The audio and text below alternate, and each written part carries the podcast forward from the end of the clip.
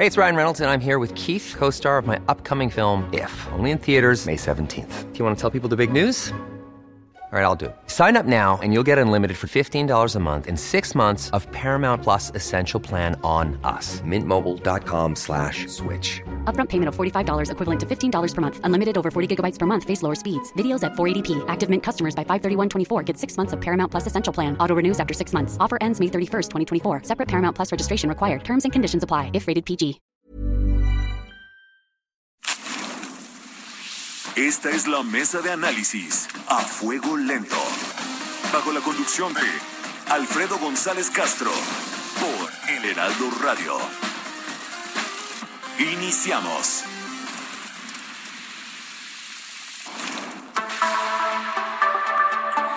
Son las nueve de la noche en punto, tiempo del centro de la República. Muy buenas noches, bienvenidas, bienvenidos a esta mesa de opinión. Los saluda su servidor y amigo Alfredo González Castro con el gusto de cada martes y decirle que estamos transmitiendo desde nuestras instalaciones acá en el sur de la Ciudad de México a través del 98.5 de su frecuencia modulada con una cobertura en todo el territorio nacional y en los Estados Unidos gracias gracias a la cadena del Heraldo Radio. Por lo pronto lo invitamos a ser parte del análisis, la reflexión a través de nuestras redes sociales y también como cada martes saludo a mi colega y amigo Isaías Robles, que me acompaña en la conducción de este espacio y nos va a platicar sobre los temas de hoy. Isaías, ¿cómo estás? Muy buenas noches. ¿Qué tal, Alfredo? Muy buenas noches. Buenas noches a todo nuestro público. Pues tú recordarás que la semana pasada el jefe del Comando Norte de Estados Unidos habló de la presencia muy importante, decía él, de espías rusos en México. A raíz de esta declaración, que por supuesto fue desmentida posteriormente por la embajada rusa en nuestro país, eh, pues se ha de, surgido un debate sobre si es cierto o no esta presencia de espías en México, cómo se desarrolla. Hay espías de otros países en nuestro país. México realiza espionaje en otras naciones o al interior. De todo ello vamos a abordar con, eh, vamos a hablar con dos expertos en la materia, así que vamos a dedicar la primera parte de este espacio justamente a ese asunto y después a las, a partir de las 9.30 vamos a hablar de un tema muy importante que ha destacado el Heraldo de México en su edición impresa y en las otras plataformas desde la semana pasada. Eh, pues parece, Alfredo, que México está muriendo de sed. Hay sequía en el 66% del territorio nacional. Estamos ya viendo cómo algunos estados se están enfrentando justamente por el tema del agua, así que hablaremos también con un experto de la UNAM sobre este asunto y por supuesto, un tema que no podemos dejar pasar, la reforma eléctrica. Habrá milagro en Semana Santa, se aprobará por la Cámara de Diputados y posteriormente por el Senado. Hablaremos con el presidente de la Comisión de Puntos Constitucionales sobre este tema, Alfredo. Así es, Isaías, amigos del auditorio, pues vamos a entrar de lleno en materia, no sin antes recordar, eh, Isaías, amigos del auditorio, que mañana se presenta, no sé, no recuerdo si es la primera contingencia eh, de ambiental del año. En el Valle de México se restringen las medidas de circulación, es decir, todos los vehículos que tengan engomado rojo, su engomado rojo y terminación 3 y 4 incluido calcomanía de verificación 1, 2, 0, doble 0, no van a poder circular mañana. Estábamos analizando esto y es la primera vez, si no mal recordamos, que dejan de circular los vehículos con engomado 0 y doble 0 y también es, eh, dejan de circular todos los vehículos que tienen el engomado de verificación 2, independientemente de la placa, de la terminación de placa que tengan. Entonces ahí está. Vamos a recordarle a los amigos del auditorio para que estén pendientes mañana y eviten una multa. Así es, Alfredo, es muy importante, así que ténmelo en cuenta porque efectivamente estamos en una situación de contingencia. Y vamos a entrar en materia directamente. El pasado jueves lo comentábamos, Alfredo, el jefe del Comando Norte de Estados Unidos, Glenn Van Herk, acusó a Rusia de, desplegar en México a una gran cantidad de oficiales de inteligencia con fines de espionaje. Detalló que el régimen de Vladimir Putin tiene en nuestro país a más oficiales de inteligencia que en cualquier otra nación del mundo. Así lo dijo.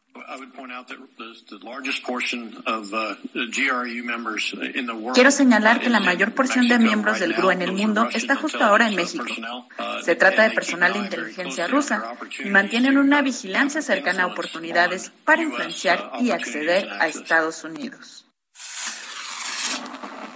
Al día siguiente, el presidente Andrés Manuel López Obrador dijo desconocer si hay espías rusos en nuestro país, aunque aclaró lo siguiente. Darles telegramas avisándoles de que México no es colonia de ningún país extranjero, que México es un país libre, independiente, soberano, que no somos colonia de Rusia, ni de China, ni de Estados Unidos, que México es un país independiente, libre y soberano. Somos, somos un país independiente, libre y soberano, dice el presidente Andrés Manuel López Obrador. Pero para hablar del tema se encuentra en la línea telefónica Alexei Chévez Silvetti. Él es miembro del Seminario Permanente sobre Violencia y Paz del Colegio de México. Muy buenas noches, Alexei. ¿Cómo estás? Gracias por aceptar la invitación. Buenas noches. Un saludo a ustedes y a su auditorio. Bien, pues vamos a entrar, vamos a entrar de lleno a la revisión de este tema donde debemos, debemos sorprendernos la relación, esta revelación de que en México hay espías de origen ruso, Alexei? No, yo no creo que sea un motivo de sorpresa. Eh, los espías rusos han estado operando aquí desde los 50, 60, lo han hecho todo el tiempo. Es este parte de, de la carga que tenemos que tener nosotros al ser vecinos del archienemigo de ellos, que es los Estados Unidos. Y, bueno, pues siempre siempre han estado operando aquí en aquí en México. Lo que viene a sorprender es la declaración del jefe del Comando Norte que dice que hay más espías que en cualquier otro lado del mundo, pero espías aquí en México siempre han operado. Hay que recordar que la estación del Distrito Federal en aquel entonces era considerada al principio de los 60 como una de las cinco más importantes que tenían la KGB en aquel entonces. En este sentido, eh, Alexei, ¿es, ¿es cierto lo que dice el, el jefe del Comando Norte de Estados Unidos? Efectivamente, eh, México tiene un número inusual de personal en la embajada rusa y que podrían eventualmente estar realizando actividades de espionaje. Yo creo que el general tiende a exagerar, es como en su declaración anterior cuando estaba hablando de que el 30% del territorio nacional estaba tomado por eh, elementos del crimen organizado, lo cual, digamos que si bien es parte cierto, no es en la proporción que él, que él está manejando. Yo creo que es una declaración que se que se debe leer como política más, más que una declaración eh, de hechos. Eh, la embajada soviética rusa en México tiene no más de 50 diplomáticos acreditados en México y sí es un número un poquito mayor de todas las demás embajadas en Latinoamérica, más incluso de la embajada de Brasil, que tiene mucho más comercio con, con Rusia que nosotros, pero eh, de ahí a llevar esto a que son mucho más espías, pues yo creo que es un poquito exagerado. Alexei, ¿cuál es la diferencia entre el papel que estarían jugando estos eh, espías rusos versus el papel que juegan en México agencias como la CIA y agencias de otros países como Cuba o China? ¿Hay una diferencia o prácticamente están haciendo lo mismo? Bueno, hay, hay que entender que todas las agencias de espionaje o de inteligencia en el mundo su misión es básicamente coadyuvar a proporcionarles información estratégica, tanto comercial como militar, que les sirva a los propósitos de su nación. Entonces, Rusia, China, Cuba, Israel y prácticamente los Estados Unidos tienen muchos intereses en México y, y bueno, pues todo el mundo tiene espías y todo el mundo ve la manera de intentar acceder a información que son de vital interés para su eh, país. Así es. México tiene esta misma práctica en otros países, por ejemplo en los Estados Unidos, no sé, porque bueno, eh, entendemos que la presencia de estos agentes en nuestro país responden a intereses políticos, geopolíticos, de la economía, sus negocios, pero México, ¿dónde tendría operando gente con estas características, Alexei? México, por definición, no tiene espías fuera del país. Lo que era anteriormente el CISEN y ahora es el CNI, son centros de inteligencia a nivel nacional nada más. No tienen, eh, hasta donde sabemos, ningún tipo de agencia de espionaje que se dedique activamente a buscar secretos o algo de otros países. Lo que sí tiene México es presencia en las principales capitales de, de los países, tienen Inglaterra, tienen Alemania, por supuesto que tienen Estados Unidos, tiene agentes del CNI ahí para coadyuvar con los organismos de inteligencia de los países que, que los reciben. Y esto nos pone de una u otra manera en desventaja, tomando en cuenta que, pues bueno, es lo que usted nos relata, estas actividades de espionaje tienen que ver más bien con tratar de eh, conocer eh, información comercial eh, y estratégica militar para los propios intereses nacionales. ¿Esto nos coloca en cierta desventaja, Alexei?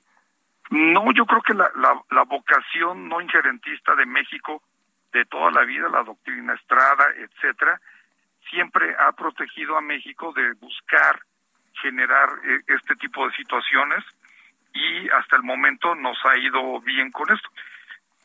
No es el generar una, una red de espionaje en un país amigo o enemigo, no es muy fácil. Hay que recordar que hay tres fuentes para obtener la información. La primera es fuentes abiertas, que es lo que sale en periódicos, radios, revistas, etcétera.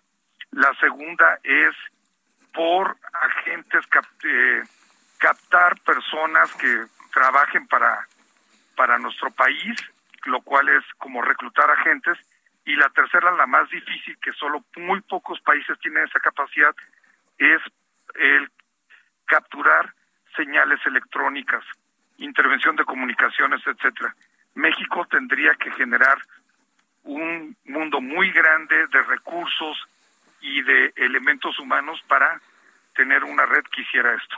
Alexei, escuchando lo que nos comenta ahora aquí en este espacio, me quedé pensando si México será el país con el mayor número de agentes con estas tareas de, de espionaje e inteligencia por su cercanía con los Estados Unidos. ¿Será que México es el país que alberga más este tipo de personajes acá de manera interna?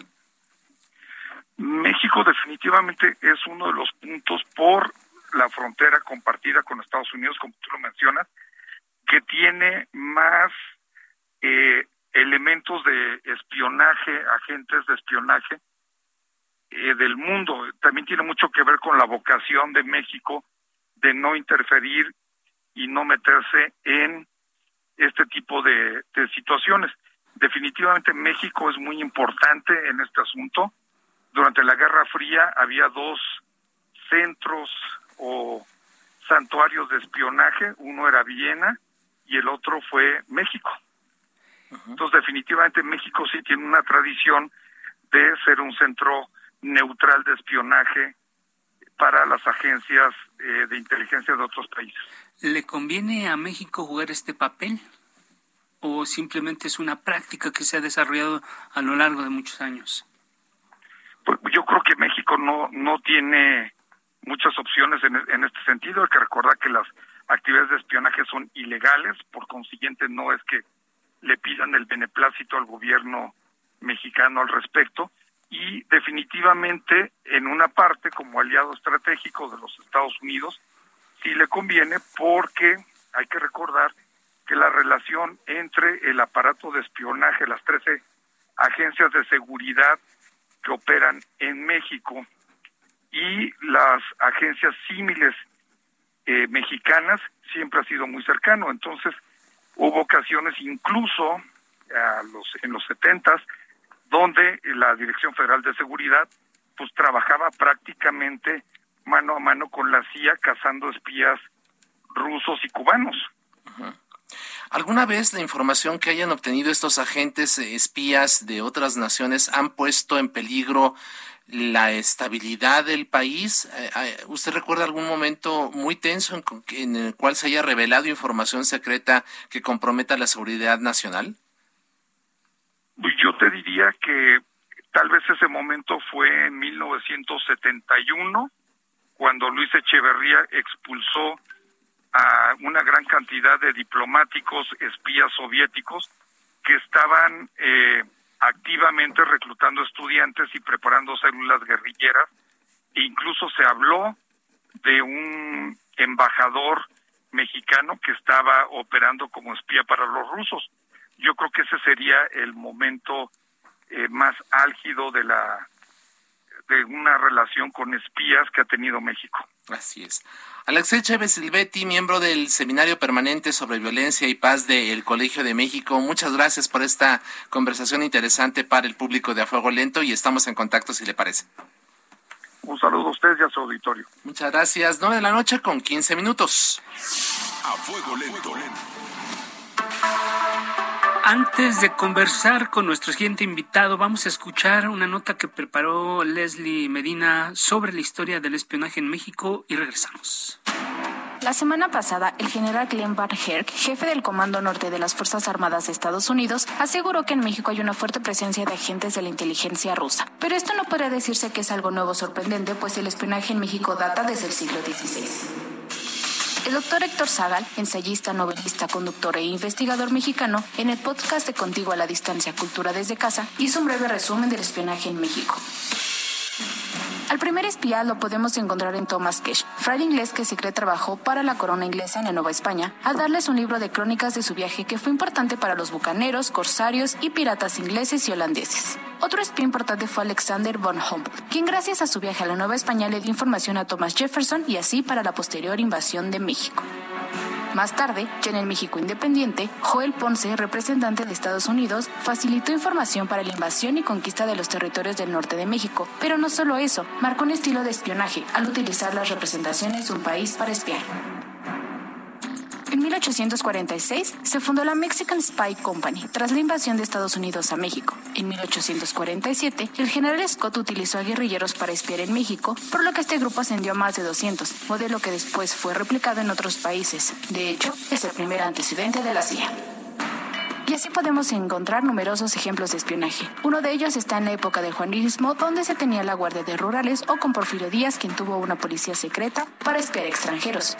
Incluso el presidente Cárdenas tuvo en la Secretaría de Gobernación la Oficina de Información Política. Y ya con la Alemania nazi hubo espías en México. Uno de ellos fue Isla Kruger, amante del subsecretario de Hacienda y probablemente de Miguel Alemán, entonces secretario de Gobernación. A fuego lento, Leslie Medina. Y bueno, ahora establecemos contacto con Gerardo Rodríguez Sánchez Lara. Él es director del Departamento de Relaciones Internacionales y Ciencia Política de la Universidad de las Américas Puebla y, para fortuna nuestra, columnista aquí en el Heraldo de México. Buenas noches, Gerardo. Bienvenido. Buenas noches, Isaías Alfredo. Un privilegio estar en su espacio. Gracias, Gerardo. Como siempre, y, y siempre leyendo tu columna y precisamente a propósito de este tema, ayer leíamos en Cuarto de Guerra en donde relatas que la historia del espionaje ruso en México data de los años 20 del siglo pasado, pero también hubo presencia nazi y de agencias de Estados Unidos. La pregunta que te quiero hacer, Gerardo, es cómo evolucionó el espionaje a lo largo de los años en México, especialmente en los años de la Guerra Fría. Mira, eh, déjame hacer una pausa rápido porque en el, reportaje que, que hizo nuestra colega dio una, dio una eh, un pasaje muy importante. Eh, Goebbels, ni más ni menos que Goebbels, mandó a Hilda Kruger, una artista de tercera categoría en Alemania, a que triunfara en Hollywood y en Nueva York, fracasó y la mandó a México en la época del cine de oro. Fue efectivamente amante de eh, Miguel Alemán cuando era secretario de gobernación y después, claro que fue presidente. Hubo otro pasaje muy importante, eh, se reconoció que el traductor de la de la reunión de alto nivel entre el presidente eh, Manuel Ávila Camacho y el presidente eh, Roosevelt en, Monterrey era espía alemán, estaba contratado ah. por, los espías por, por la Alemania nazi. En la Guerra Fría, contestando tu, tu pregunta, también, por supuesto. Eh, hay, hay documentos ya desclasificados en Washington, en el Archivo de Seguridad Nacional, que explican cómo el, eh, Estados Unidos rentaba en la calle de Chicontepec un departamento de la, CIA para espiar a la embajada rusa eh, lo que era la antigua Casa de la Condesa, que sigue siendo hoy la Embajada rusa. Entonces, pues sí, durante la Guerra Fría tuvimos en México presencia sobre todo de espías americanos, la oficina más importante que era la de la CIA con, con este personaje Scott, que estuvo más de una década al frente de, de, la agencia aquí en México, y tenía en sus eh, en, su bolsa como, como informantes ni más ni menos que a Gustavo Díaz Ordaz, a Luis Echeverría y por supuesto Gutiérrez Barrios. México le entregaba toda la información que tenían sobre las, las operaciones de los soviéticos y los cubanos en nuestro territorio. Era un doble discurso, Alfredo, ¿no? Este, apoyábamos a Cuba en la OEA y en foros internacionales, pero que los tenemos muy bien, este, muy bien vigilados en nuestro país. Hemos hablado, Gerardo, de cómo estas naciones han realizado espionaje en nuestro país, pero ¿qué pasa internamente? Ya mencionabas tú a la tan temida Dirección Federal de Seguridad de Gutiérrez Barrios, eh, posteriormente transformado en el CISEN. Eh, ¿Qué opinas tú del espionaje que realiza México al interior a ciertos personajes políticos, periodistas, en fin? ¿Qué, nos puedes comentar sobre eso? Pues es una práctica terrible que, que, no ha dejado de existir a pesar de la transición democrática.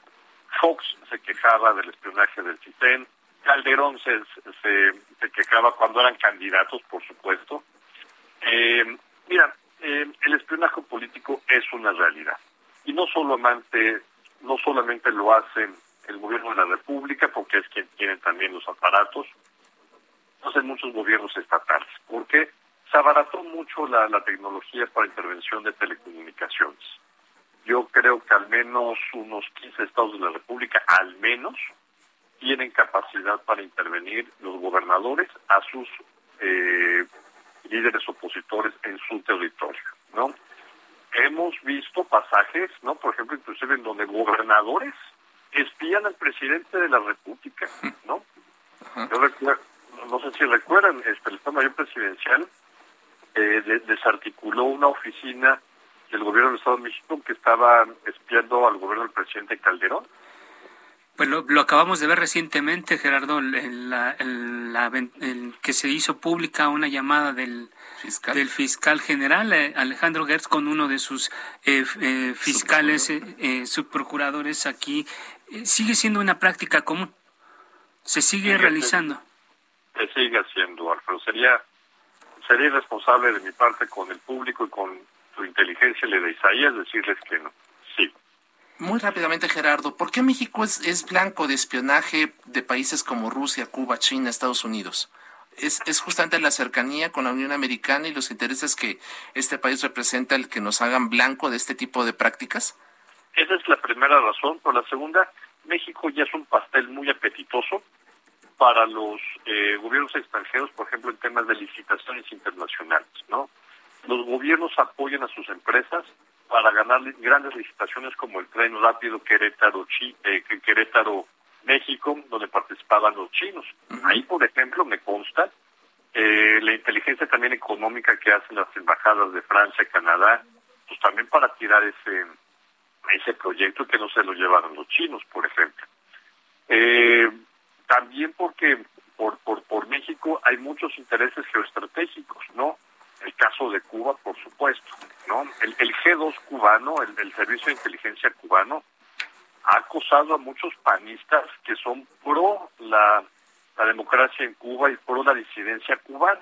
Entonces ha habido eh, también operación contra algunos periodistas. Entonces sí es una práctica común esto y lo más importante es que, hay que decirlo, la, la oficina de la Dirección General contrainteligencia dentro del, del CNI, pues es, es, muy pequeña al final del al final del día para el tamaño del país y los intereses eh, de otros países eh, aquí en México.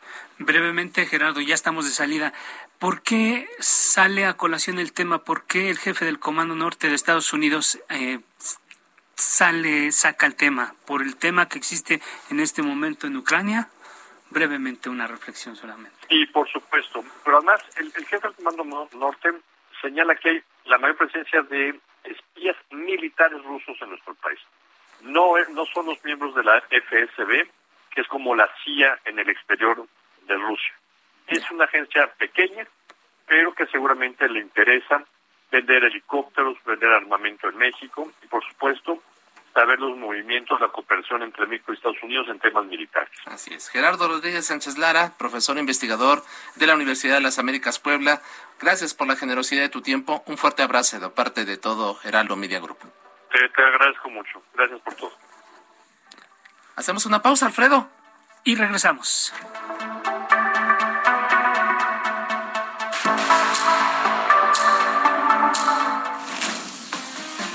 En la polémica por El Heraldo Radio, con los que saben de política y la desmenuzan. En la mesa de análisis, a fuego lento, con Alfredo González Castro. Regresamos. Siga en la polémica por El Heraldo Radio. Life is full of what ifs. Some awesome, like what if AI could fold your laundry?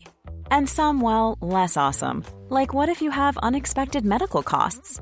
United Healthcare can help get you covered with Health Protector Guard fixed indemnity insurance plans. They supplement your primary plan to help you manage out of pocket costs. No deductibles, no enrollment periods, and especially no more what ifs. Visit uh1.com to find the Health Protector Guard plan for you. Con los que saben de política y la desmenuzan. En la mesa de análisis, a fuego lento, con Alfredo González Castro. Regresamos.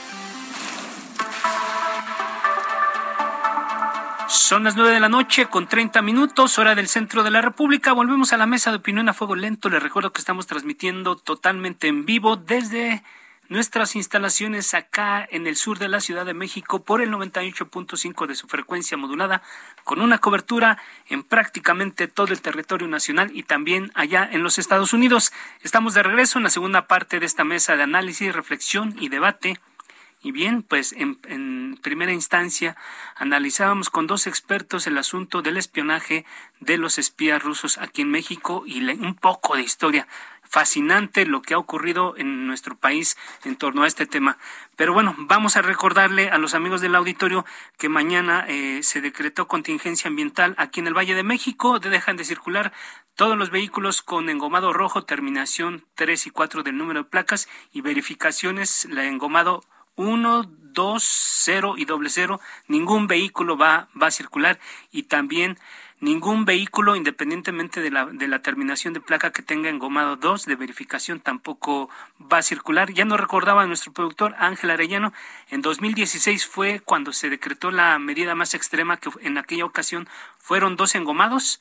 Eh, cuatro terminaciones y eran prácticamente todos. Después de ese tiempo para acá, es la primera vez, incluso regresando de la de la emergencia sanitaria que se decreta una contingencia de esta naturaleza. Isaías, amigos del auditorio. Así es muy importante que lo tome en cuenta nuestro auditorio. Y vamos a entrar en materia con otro tema no menos apasionante y también importante y grave. Alfredo, eh, de acuerdo con el monitor de sequía de la Comisión Nacional del Agua, el 66% del país tiene zonas anormalmente secas y con sequía que va de moderada a extrema a estas alturas del año, en donde apenas llevamos tres meses. Imagínate, Alfredo, viene todavía el estiaje, la, la época más difícil en términos eh, de, de, temperaturas, así que pues la situación no se ve nada halagüeña. Así, además, el, el gobernador de Nuevo León acuñó una frase que ha determinado como la hora cero que es el tiempo que ha establecido su gobierno para decir nos dura tanto tiempo el agua que tenemos y se aproxima la hora cero por lo menos para Nuevo León. Así Vamos de hecho, parte de la conversación que tuvo hoy en Palacio Nacional con el presidente Andrés Manuel López Obrador y nos enlazamos vía telefónica con un experto en la materia, el doctor Manuel Perló Cohen. Él es investigador del Instituto de Investigaciones Sociales de la UNAM. Doctor, bienvenido. Muy buenas noches. Gracias por su tiempo y su confianza. Muchas gracias por invitarme a, a Fuego Lento. Un gusto estar con ustedes. Gracias, doctor. vamos a entrar eh, de lleno. ¿Qué tan grave es la situación de la sequía en México? ¿Este año es peor que los anteriores? ¿Cuál es el balance? Bueno, llevamos ya varios años eh, con sequía. 2019 fue el más grave eh, que se hubiera tenido en mucho tiempo y eh, 2021 tampoco se presentó bien Y el 2022, según los datos del Sistema Meteorológico Nacional, eh, pues presenta rasgos más graves todavía que, el año pasado en lo que llevamos, digamos, hasta el momento, es decir, hasta finales de marzo. Entonces, sí, hay eh, estados, digamos, fuertemente afectados como Colima, Aguascalientes, Nayarit, Sinaloa, Durango, Jalisco. Hoy estuvo el gobernador de, de Jalisco precisamente con el presidente y uno de los temas que también se abordó fue el del agua, ni más ni menos. Y bueno, también estamos viendo problemas en Coahuila y se ha incrementado la sequía en estados, digamos, en donde además no llueve mucho, tradicionalmente como son Chihuahua, Coahuila y por supuesto Nuevo León, que está ahora en el ojo del huracán, pero en realidad hay varios puntos rojos en el país. ¿eh? Eh, no hemos hablado mucho de, lo que está pasando en la ciudad de La Paz, pero la situación es muy grave allá porque dependen en un 80% de agua de pozo y esta está ya contaminada con eh, agua salina porque ha habido una intrusión del agua de mar por la sobreexplotación de los mantos acuíferos de los cuales se extrae el agua en la ciudad de La Paz. Entonces, este, hay varios eh, lugares donde pues hay mucha preocupación. Aquí en la zona metropolitana del Valle de México, pues tampoco estamos este, en un lecho de rosas. La situación es difícil. Hace unos días, este, la gente del norte eh, de, de, la ciudad, particularmente de Gustavo Amadero, Azcapotzalco, pues padecieron un problema que parece menor, que es el de eh, la reducción del abastecimiento de agua por un tema de, una compostura que se hizo de una válvula de uno de los sistemas que abastecen a la Ciudad de México que se llama Chiconautla, ¿verdad? Entonces parece que eso no tendría mayor problema, pero lo cierto es que toda la infraestructura que tenemos en la cuenca de México ya es antigua, presenta muchos problemas, necesita muchas reparaciones. Recordemos lo que ha pasado eh, no hace mucho tiempo en el Cuchamala, que también hubo que eh, parar el abastecimiento total y eso sí afectó a unos 6, 7 millones de personas. Entonces, eh, el panorama es, es, es muy serio.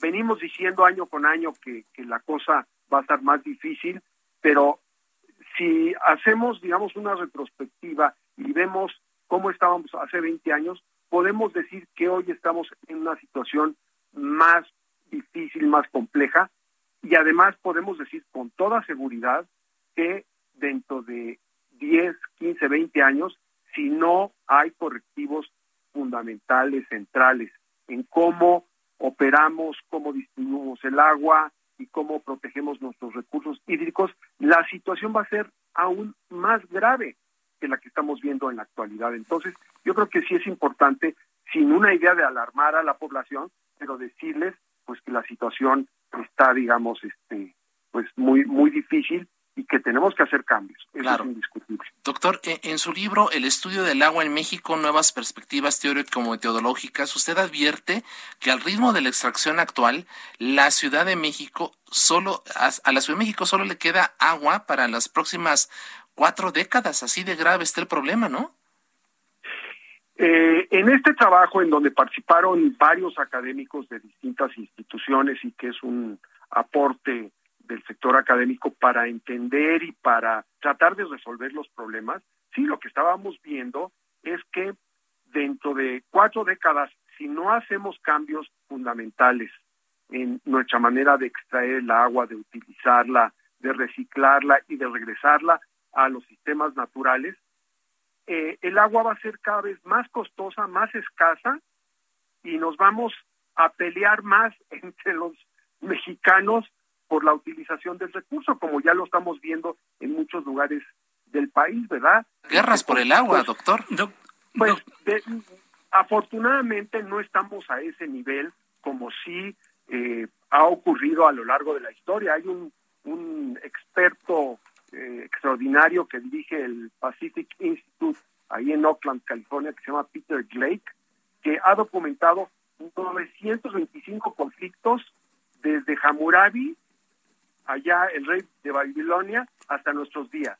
Algunos de ellos incluso con guerras y enfrentamientos en gran escala. Y hay tensión, por ejemplo, entre Turquía, Siria e Irak por la construcción de una presa muy importante en Turquía, en Turquía que puede afectar el abastecimiento de agua en Siria e Irak. Y está también eh, un tema muy delicado que es la construcción de una megapresa que Etiopía está construyendo y que podría alterar considerablemente el curso y el afluente del, Nilo. Pues Entonces, no estamos en esa situación, pero pero sí estamos, digamos, este, con jaloneos y con tomas de pozos y con tomas de presas y con amenazas entre gobiernos a distinto nivel Así es. Este, sobre el tema. Entonces, eh, el agua, digamos, puede ser un motivo de conflicto y sí de guerra, ¿no?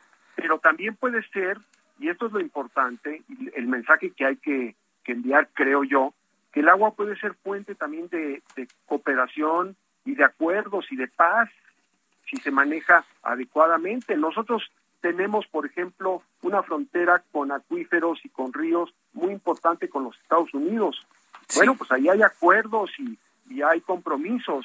Pero esta este, crisis, esta crisis que estamos viviendo ya generó problemas entre incluso gobiernos estatales como el de Nuevo León y San Luis Potosí, doctor Perlo. Sí, ya, ya, ya se dijeron de todo, pero no es nuevo esto. Yo recuerdo en el año eh, eh, 2003, 2004, cuando el, el gobernador del Estado de México, Arturo Montiel, decía que le iba a cerrar las llaves a la Ciudad de México, Así es. las llaves del agua, y, y le interpuso una demanda constitucional por daños a eh, el Estado de México. Luego finalmente se desechó esa esa este esa demanda, pero pero ha habido muchos conflictos ya en el pasado entre gobiernos estatales y gobiernos municipales o incluso con el gobierno federal por resolver los temas de a quién le toca el agua y de a dónde se extrae, este, Precisamente de esto, doctor Perlo, la hora cero llegó para Nuevo León, dice el gobernador Samuel García, dice que solamente tienen agua para 60 días. Este digamos que es un diagnóstico inmediato. Si, si trasladamos este mensaje a nivel nacional, ¿para cuánto tiempo tenemos agua en el país? Bueno, cada región es diferente, no, no podemos generalizar, digamos, el sur, sureste del país tiene una cantidad de agua impresionante. Incluso hoy día que eh, hay se padece de sequía en Nuevo León, Coahuila y los estados del centro del país y el norte, o incluso en, en Baja California, Yucatán, Quintana Roo, Campeche, Tabasco prácticamente no tienen problemas de sequía. ¿eh? Entonces, este, hay, hay distintas eh, digamos, problemáticas, pero yo diría que en donde están concentradas son en las regiones donde llueve poco y donde los acuíferos que nos abastecen en un 40% del agua a todo el país este, están sobreexplotados. Finalmente, eh, finalmente, doctor Manuel Manuel Perlo Cohen, eh, ¿es posible evitar que el futuro nos alcance en materia hídrica? ¿Qué podemos hacer cada uno de nosotros para evitar este escenario catastrófico? Yo creo que podemos hacer muchísimas cosas y hay que empezar ya. Eh, las puede hacer el gobierno, digamos, generando toda una, eh, digamos, un cambio en los patrones de consumo, lo pueden hacer los empresarios, lo pueden hacer las asociaciones civiles, lo pueden hacer los usuarios domésticos, lo podemos hacer todos. Y cada litro que nosotros podamos ahorrar, le estamos haciendo un servicio a todo el sistema de abastecimiento de agua. Es parece increíble, ¿no? Decir, un solo litro, bueno, un solo litro multiplicado por millones y millones de personas todos los minutos, todas las horas, todos los días, hace una diferencia. Entonces, busquemos economizar el agua, busquemos tratar las aguas residuales que hoy todavía las mandamos sin tratamiento a los ríos, a los mares, a los lagos o al propio drenaje. Busquemos también utilizar fuentes alternas como el agua de lluvia, que no nos va a resolver en su totalidad el problema, pero en algo nos puede auxiliar definitivamente, como aquí en la Ciudad de México. Busquemos dejar de extraer más agua de nuestros ricos y maravillosos y generosos acuíferos de la que estamos extrayendo. Hay una sobreexplotación más o menos entre el 150 y el 200%. Esto está haciendo que nos acabemos esta fuente de riqueza natural que es más importante que el petróleo. Entonces sí se pueden hacer muchas cosas y el gobierno tendría, el gobierno federal tendría que hacer un programa verdaderamente eh, de cambio en el tema del agua. No se ha eh, puesto al día la legislación, tenemos todavía una ley eh, nacional de aguas del año 1992. Necesitamos más inversión, esto es importantísimo, se está invirtiendo muy poco en este sector, tal vez una eh, un 15-20% del total de lo que necesita todos los años. Entonces, si no hay inversión, pues es difícil que las cosas puedan salir adelante. Entonces, se necesita mucha voluntad política y dirigir recursos. Yo pienso que hay que hacer que participen la empresa privada, este, los municipios, absolutamente todos los sectores y los niveles de gobierno para poder salir de esta situación y resolver problemas que en otros lugares del mundo se están resolviendo. Hay ejemplos positivos, claro. De que sí se pueden hacer las cosas. ¿eh? Así es. Doctor Manuel, Manuel Perlo Cohen, investigador del Instituto de Investigaciones Sociales de la UNAM, muchas gracias por esta plática aquí en el Heraldo Radio y mantenemos abierta la comunicación. Claro que sí, gracias a ustedes por permitirnos este espacio a las gentes de la academia. Muchas Muy buenas noches, saludos al auditorio. Gracias, doctor. 945. A fuego lento. Las Comisiones Unidas de Puntos Constitucionales y de Energía de la Cámara de Diputados acordaron discutir y votar el dictamen de la reforma eléctrica propuesta por el presidente Andrés Manuel López Obrador para el próximo 11 de abril, justo en Semana Santa. Para ello, el documento se distribuirá entre los legisladores a más tardar el 4 de abril. Tenemos un invitado para hablar de este tema, Isaías. Así es, se trata del diputado Juan Ramiro Robledo. Él es eh, presidente de la Comisión de Puntos Constitucionales allá en San Lázaro, legislador por el Movimiento de Regeneración Nacional. Diputado, bienvenido, muy buenas noches. Sí, buenas noches, ¿qué tal? Muchas gracias, eh, diputado. Según su colega Manuel Rodríguez, presidente de la Comisión de Energía, faltan 53 votos para lograr la mayoría que permita aprobar esta reforma constitucional.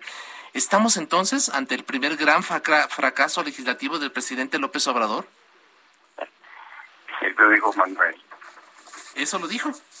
Dice que faltan los votos, y eso es cierto, ¿no? Aritméticamente. No, no faltan 334 votos para que se apruebe. Son los que exige la Constitución. Y es que van los 500 diputados a votar. Si no más fueran 251, hacen quórum legal para sesionar, pues entonces las dos terceras partes son algo así como unos 180 votos.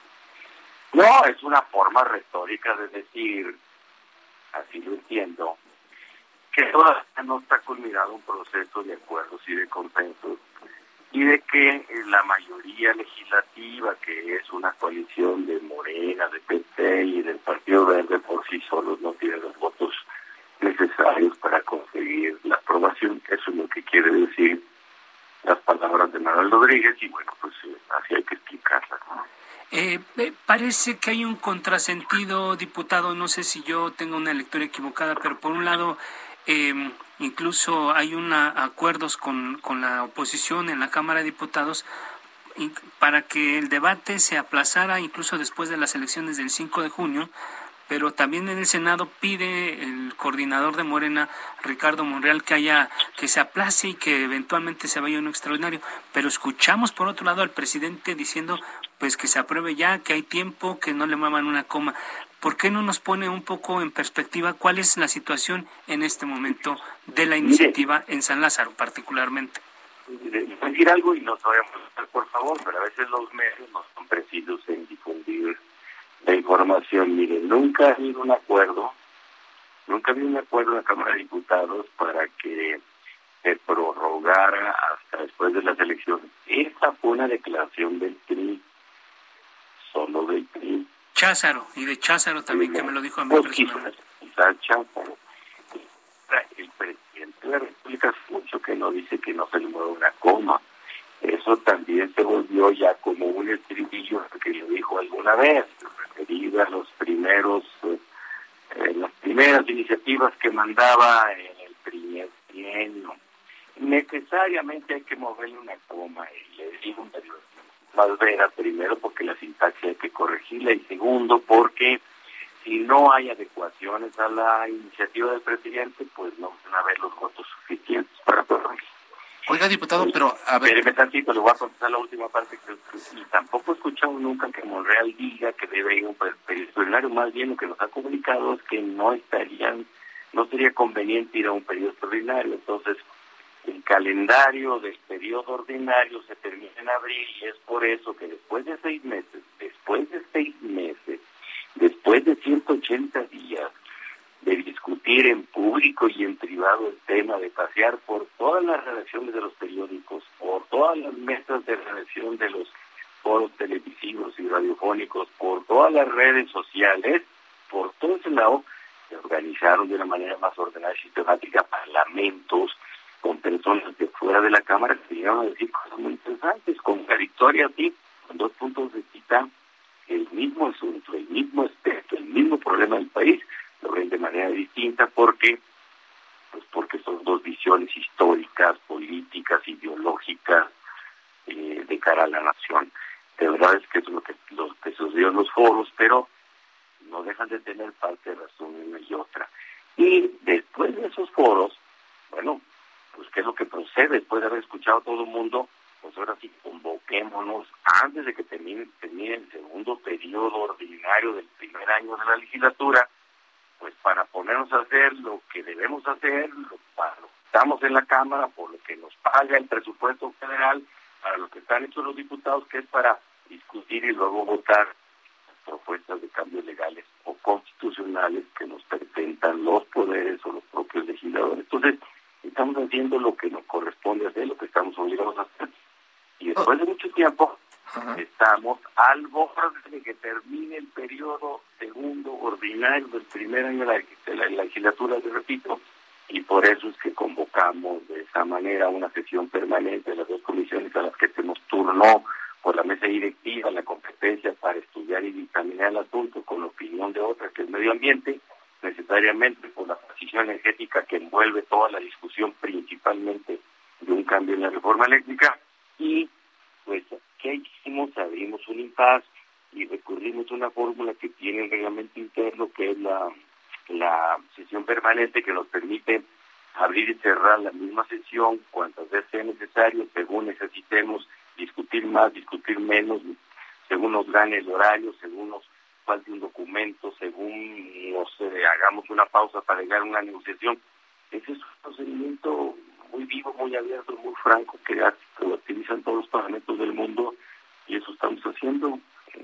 Creo que es eh, muy coherente, muy regular lo que estamos haciendo. La oposición al gobierno federal, pues desde luego que asume una postura pública y algunos dicen no de plano y otros dicen si no le cambian no vamos y otros no dicen nada. En le, di, le puedo decir algo. Claro, es la vida del Parlamento. Oiga, diputado, eh, ¿nos permite escuchar algo que dijo el presidente López Obrador el pasado viernes y le preguntamos sobre el tema? ¿Qué dijo?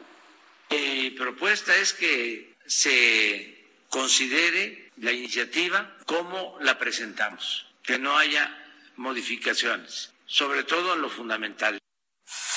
Lo dijo el viernes, ¿eh? Que no haya modificaciones. Está correcto lo que dijo. Pues que usted dice que no dice lo que dijo. No, y, nada aquí tenemos otros datos, ahí, ahí, está la voz del propio Y nada más otra precisión para el viernes. Eh, otra precisión nada más para meterlo al mismo al mismo cajón. lo correcto y lo repito y a ver vamos a explicarlo. Dijo que se vote en sus términos, no que se considere sus términos, claro que sí, tenemos que considerar en, sus términos, en su confección, en toda su literalidad, considerar lo que está proponiendo. Ahora, y que se vote sin cambios fundamental, eso sí, si se cambia lo fundamental de la iniciativa, no vale la pena entrar a discutirla. ¿Qué es lo fundamental? que se rescate la rectoría del sector de la industria eléctrica del mercado libre extranjero. Uno. Dos, que asuma la responsabilidad de la transición energética Estado mexicano. Tres, que se plantee un nuevo régimen de contratación legal en México. Cuatro, que se respete todos los contratos ilícitos. Cinco, que se nacionalice el litio. Seis, que la distribución de regulación y control tenga un nuevo órgano de Estado, que sería la Comisión de Electricidad, que dejaría de ser una empresa mercantil, como la llamaron el año 2013, empresa productiva. Eso es lo fundamental. Diputado, diputado, déjeme nada más precisar. Precisar un dato adicional que eh, decía Monreal en el Senado de la República que si les llegaba el 15 de abril sería muy difícil que lo aprobaran porque tendrían solo tres sesiones y que él veía la posibilidad de un extraordinario. Se nos acabó el tiempo, eh, si nos permite. Esa declaración de Monreal no la, no la, no la he escuchado, pero su le dijo estaría correcto. Si no les alcanza en abril, pues entonces qué bueno que vayan en, en junio o julio, de veras. Pero para nosotros pues ya es imperativo porque somos la Cámara de Origen, porque nosotros la recibimos y porque estamos obligados a discutirla ya. Claro, se ganó el tiempo, diputado Ramiro Robledo. Muchas gracias, diputado Juan Ramiro Robledo. Gracias también a quienes hacen posible este esfuerzo. Ángela Arellano en la producción, Georgina Morroy en apoyo en información, Alan Hernández en los controles técnicos, Gustavo Martínez en ingeniería. Alfredo, llegamos al final.